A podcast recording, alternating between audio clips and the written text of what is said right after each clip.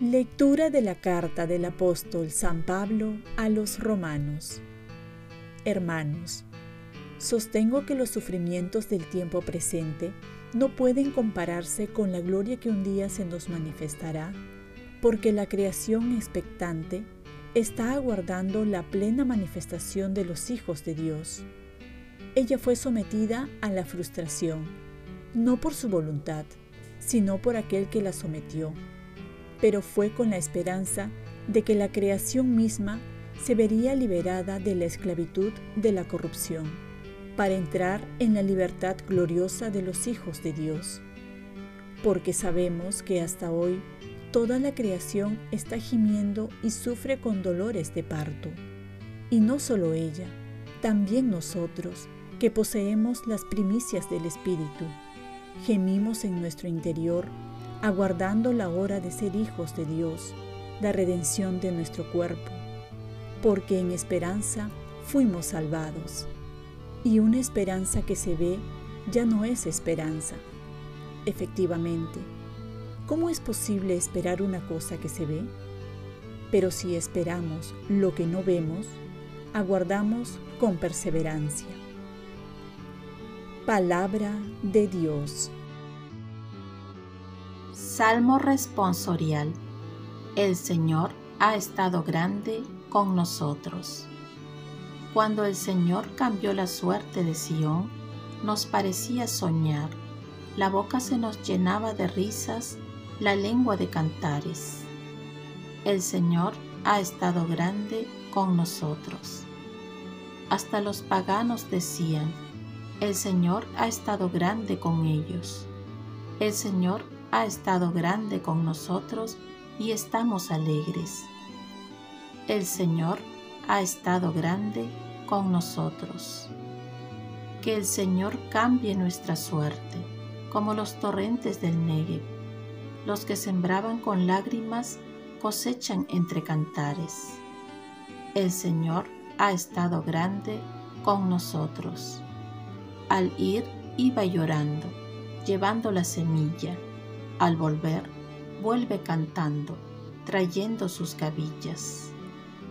El Señor ha estado grande con nosotros.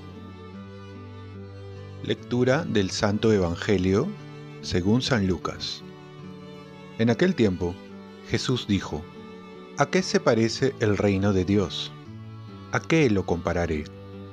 Se parece a un grano de mostaza que un hombre toma y siembra en su huerto crece, se hace un árbol, y las aves anidan en sus ramas. Y añadió, ¿a qué compararé el reino de Dios?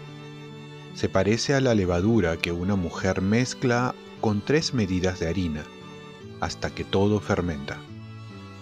Palabra del Señor. Paz y bien, requisito para trabajar con Dios, la humildad. Cuando vas conociendo a alguien, conociendo también sus gustos y preferencias. Así es como es el caso de Dios, que al revelarse en la historia y en su Hijo Jesucristo ha mostrado su preferencia por los más pequeños, los más débiles. Y son ellos a quienes ha elegido para manifestar su poder, su obra. Por ello, toma como ejemplo el grano de mostaza que siendo tan pequeño llega a medir hasta 4 metros.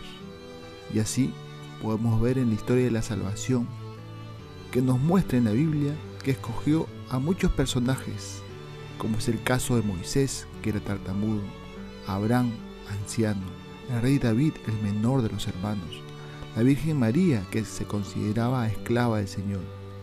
Y así llegamos a Jesús, que siendo Dios, tomó la condición de esclavo, obedeciendo hasta la muerte y una muerte en cruz. Por ello, si creemos que Dios cuente con nosotros, tenemos que, cumplir con el requisito de buscar ser más humildes, de buscar servir más que servirse, buscar el anonimato más que la fama, buscar hacer el bien y que los aplausos se lo lleve Dios, reconocer que nuestros talentos, dones son de Dios y nosotros solo lo administramos y tenemos que dar cuenta. También Jesús nos habla del efecto transformador, que Él nos invita a confiar en el poder de Él, porque es Dios que transforma, no nosotros. Tenemos que entonces poner todo de nuestra parte, para que Dios, como siempre, haga su parte. Nosotros estamos llamados a confiar en el Señor. Trabajar con Él es saber que vamos a tener un buen fin. Pues, ¿qué mejor garantía si trabajamos con Él? ¿Qué mejores resultados si trabajamos a su lado? Quizás no los resultados que esperamos, sino muchos mejores si vienen de Él. Pero también esta transformación debe ocurrir en nuestras vidas, cuando cae en nosotros la palabra de Dios, el Evangelio. ¿Cómo me dejo transformar por el Evangelio? Oremos, Virgen María, ayúdame a reconocer mi pequeñez y a ponerme disponible al servicio de Dios. Ofrezcamos nuestro día. Dios Padre nuestro, yo te ofrezco toda mi jornada en unión con el corazón de tu Hijo Jesucristo, que siga ofreciéndose a ti en la Eucaristía para la salvación del mundo. Que el Espíritu Santo sea mi guía y mi fuerza en este día para ser testigo de tu amor. Con María, la Madre del Señor y de la Iglesia, te pido por las intenciones del Papa.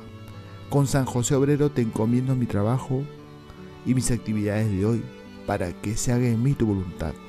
Y la bendición de Dios Todopoderoso, Padre, Hijo y Espíritu Santo descienda sobre ti. Cuenta con mis oraciones que yo cuento con las tuyas y que tengas un santo día.